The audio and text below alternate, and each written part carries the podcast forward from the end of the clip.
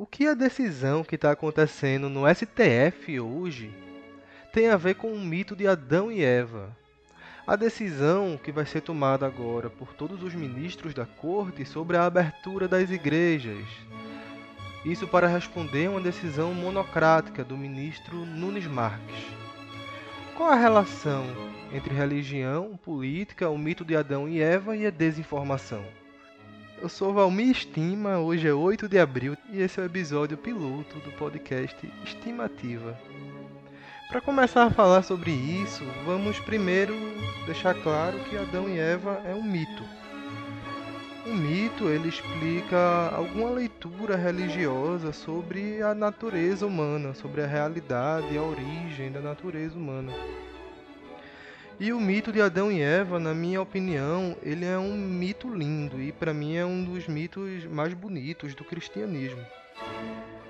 É, eu vou primeiro dizer qual é a minha leitura do mito de Adão e Eva, para depois falar sobre uma distorção desse mito que em grande parte sustenta as igrejas neopentecostais do Brasil.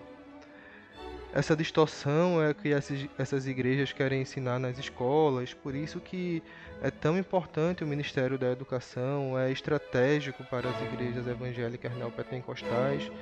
E essa distorção fala muito sobre a realidade brasileira. Mas primeiro vamos falar sobre o mito na minha leitura. É, na minha leitura do, desse mito, ele é um mito muito bonito porque ele fala sobre a natureza humana, sobre o que é ser cristão e sobre a tomada de consciência. Nesse mito, Adão e Eva, morando no paraíso, no paraíso onde tudo é perfeito, onde não existem defeitos, onde tudo vive em perfeita harmonia, de repente são tomados pelo pecado original quando Eva come a maçã envenenada. A maçã, o fruto, o fruto proibido. E quando Eva come esse fruto proibido, para muitos, esse fruto proibido é a sabedoria, é a consciência. Eles percebem que eles estão nus e colocam roupas como se eles se percebessem humanos, como se percebessem com essas vergonhas.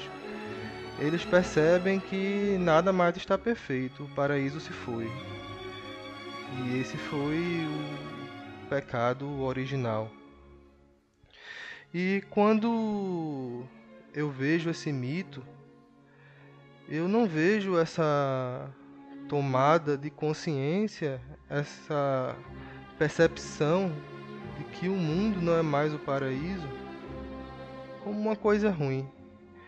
Como vocês já estão ouvindo, eu vejo isso como uma percepção, uma tomada de consciência. O paraíso acaba porque Adão e Eva eles não são deuses, eles são humanos. E ser humano, aceitar a humanidade, ver-se humano, é ver que a gente está num mundo cheio de sofrimento. A gente não vive no paraíso. A Terra é um planeta cheio de sofrimento, cheio de sofrimento humano. E ao se perceber humano, é, falando disso, eu logo penso no padre Júlio Lancelotti. O padre Júlio Lancelotti é, ele vive para tentar apaziguar o sofrimento do outro. Ele mesmo sendo idoso, ele está é, durante toda a pandemia entregando comida, arrecadando comida, entregando a moradores de rua, entregando cobertores, lutando contra as políticas higienistas do governo de São Paulo. E para mim o padre Júlio Lancelotti seria esse belo exemplo de cristão na minha leitura do cristianismo e na minha leitura do mito de Adão e Eva. Essa tomada de consciência, essa sabedoria, esse fruto proibido tira o ser humano do paraíso. Porque o paraíso não é aqui na terra. E nosso pecado original é ser humano. E nós temos que tomar essa consciência de que a terra, mais do que nunca agora nesse momento que a gente vive, é uma coisa tomada por sofrimento. E o paraíso, nesse caso, para o ser humano terreno, o paraíso ele seria a alienação. A alienação, porque no paraíso não existem defeitos e isso não é aqui na terra. No paraíso tudo é perfeito. E as igrejas neopentecostais se baseiam em uma distorção desse mito ao dizer que o paraíso ele vem com a fé. E com essa fé, essa fé ela pode ser vendida. Essa fé é monetizada. Então, as igrejas neopentecostais, elas transformam fé em poder econômico e agora em um grande poder político representado aí no governo Bolsonaro.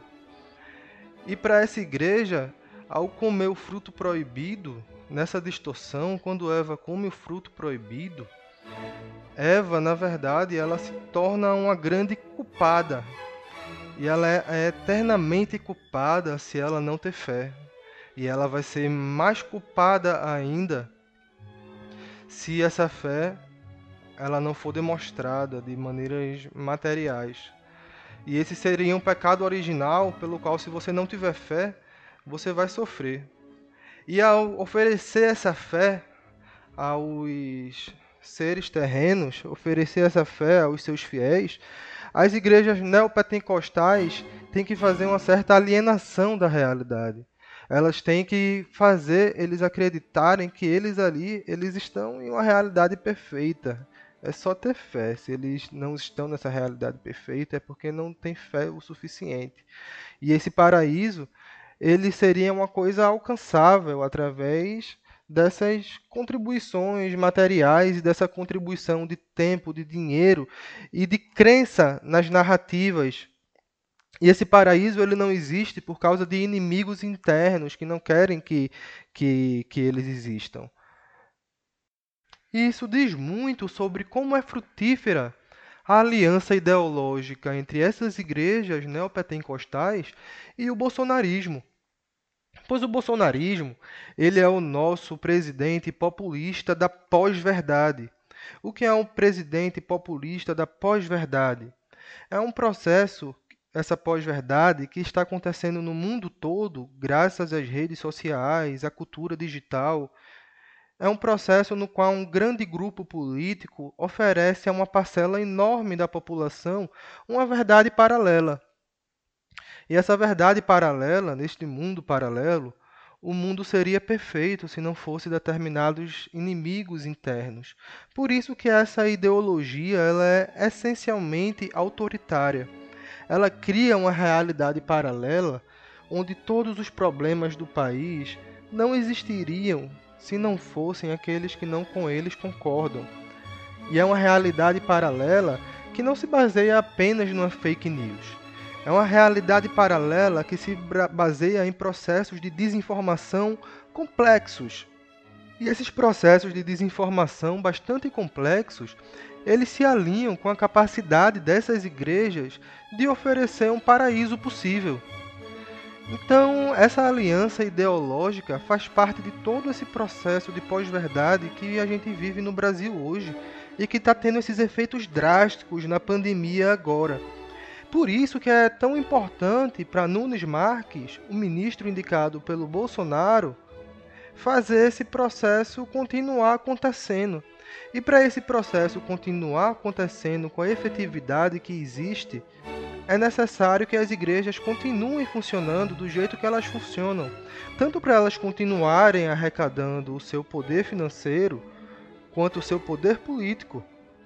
E o poder político delas significa o poder político de Bolsonaro. E o poder financeiro delas significa o poder financeiro do sistema de desinformação bolsonarista que trabalha na internet. Esse sistema de desinformação, de alienação, ele trabalha através do viés de confirmação.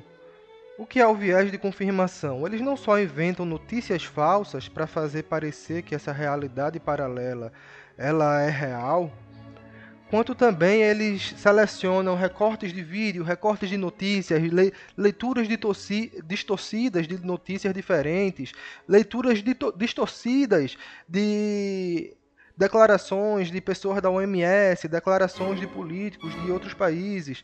É uma coisa que trabalha com esse viés de confirmação enorme para oferecer essa realidade paralela.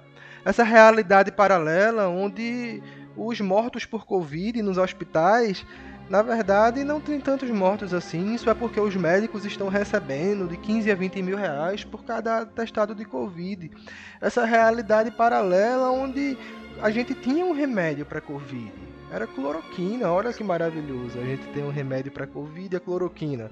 Mas os nossos inimigos internos, infelizmente, eles não querem que a cloroquina funcione.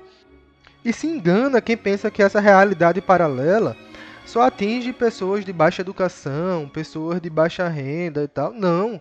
Muita gente formada, pós-graduada, com mestrado, a essas pessoas são oferecidas realidades paralelas. Tanto que existem médicos nebulizando cloroquina em pacientes e matando pacientes com essa ação. Médicos formados com anos de atuação são atingidos porque essa realidade paralela ela se baseia em ciência de dados, é o perfilamento social, tudo que a gente faz na internet, tudo que a gente faz no computador gera dados e esses dados eles podem ser utilizados para fazer perfilamentos sociais e oferecer uma realidade paralela moldada para certo tipo de pessoa. Então ela não atinge só pessoas de baixa renda. E o governo age num governo com a estrutura governamental para dar algum substrato fático a essa realidade.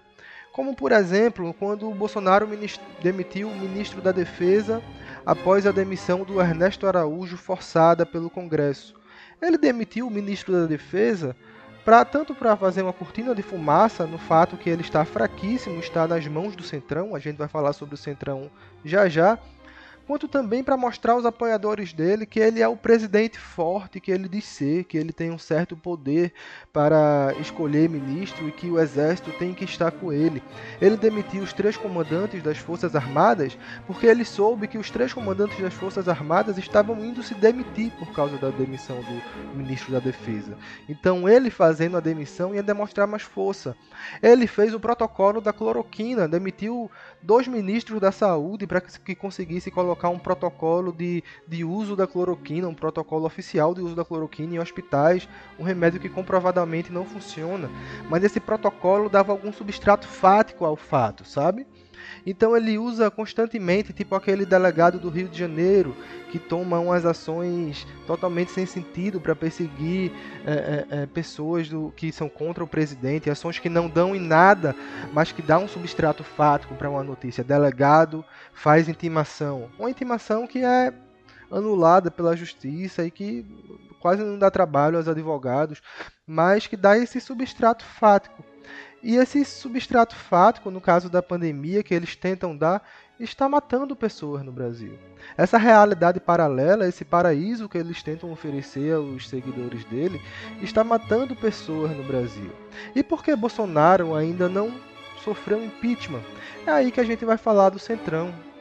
Essa realidade paralela até o momento, ela está sendo útil ao Centrão ela está sendo útil ao Centrão, porque para essa parcela da população brasileira, Bolsonaro está sendo perseguido porque está combatendo a corrupção. E no Brasil está acabando a mamata e por isso querem derrubar o Bolsonaro. E essa narrativa é muito benéfica para o Centrão, porque ele não precisa combater a corrupção para os seguidores dele acreditarem nisso. Então, o Centrão está se vendo livre da Lava Jato. Augusto Aras desmontou toda a estrutura da Lava Jato.